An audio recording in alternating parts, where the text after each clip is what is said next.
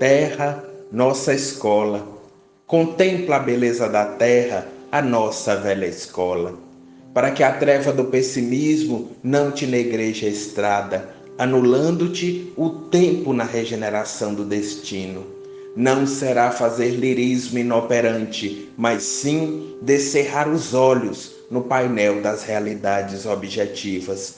Repara o sol, que é luz sublime e infatigável, o céu a constelar-se em turbilhões de estrelas, novas pátrias de luz, exaltando a esperança. A fonte que se entrega, mitigando-te a sede, a árvore generosa a proteger-te os passos, a semente minúscula abrindo-se em flor e pão, o lar aconchegante a guardar-te ditoso.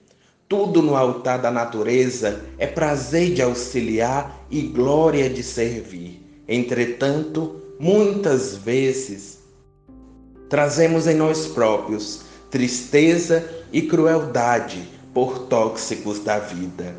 E renascentes do ontem, cujos minutos gastamos na edificação do próprio infortúnio, temos o coração como um pote de fel, aniquilando em nós as bênçãos da alegria. Não podemos negar a condição de espíritos prisioneiros quando se nos desdobra a experiência no corpo. Entretanto, é nesse cárcere oportuno e valioso que recapitulamos as nossas lições perdidas. É na veste da carne que tornamos ao adversário do pretérito a afeição mal vivida o obstáculo que se fez resultado de nossa própria incúria. Não há na terra mal senão em nós mesmos, mal de nossa rebeldia multimilenária diante da eterna lei, gerando os males que nos marcam a imprevidência.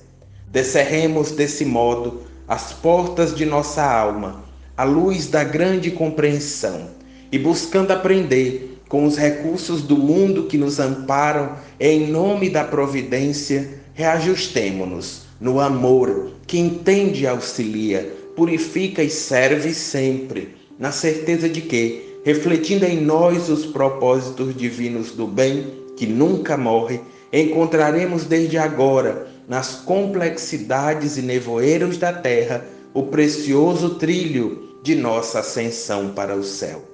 Por Emmanuel, pela mediunidade de Chico Xavier, do livro Luz do Caminho.